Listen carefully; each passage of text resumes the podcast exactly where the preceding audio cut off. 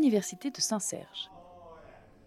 Rencontre avec Olivier Villeray, fondateur et directeur de l'association Vox Campus. C'est une chorale et un orchestre. Donc 1991, j'ai créé ça avec mes étudiants hein, à l'époque. Hein. moi j'étais prof ici. Hein. Il y a d'une part à peu près une centaine de, choristes. Euh, c'est très intergénérationnel. L'orchestre, eux, ils sont une soixantaine à peu près. Et puis par contre, ils sont beaucoup plus étudiants. Là, c'est il y a, je dirais, 80% d'étudiants.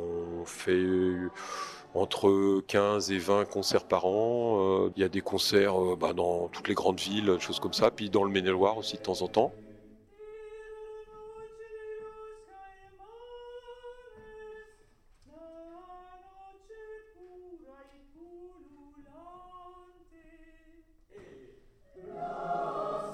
Alors où on vient nous chercher pour les faire, où on décide de les faire. Par exemple, Cuno cette année, là au mois de, mai, c'est parce que j'adore l'acoustique de Cuno. C'est une abbatiale qui a une acoustique formidable. Et puis sinon, ben oui, on a le Grand Théâtre au mois de juin, donc euh, là il faut, faut être prêt. Euh, on fait des tournées à l'étranger, donc euh, tous les ans, ben, on part. Là cette année, ça sera a priori à, Francfort. L'année dernière, on était à l'université de Madrid. L'œuvre qu'on monte cette année, là, c'est le Canto Général, c'est une œuvre en espagnol. le texte, c'est d'un poète chilien qui s'appelle Pablo Neruda. C'est un prix Nobel de Et la musique, c'est de Mikis Theodorakis. C'est un grec hein, qui a fait beaucoup de musique de Costa Gavras. Euh, ça, c'est une œuvre qui sera montée euh, avec l'orchestre symphonique. Puis euh, au mois de mai, il y aura des, répétitions ensemble. En plus, on travaille ça toute l'année. quoi. Bah, disons que c'est bien parce que les premiers concerts, ça nous sert de rodage. Là, on travaille toutes les difficultés, les choses comme ça. Et puis après, bah, quand on met ensemble les choses, du coup, ça roule tout seul. quoi. Et à la fin de l'année, bah, nos concerts de fin d'année sont très bien.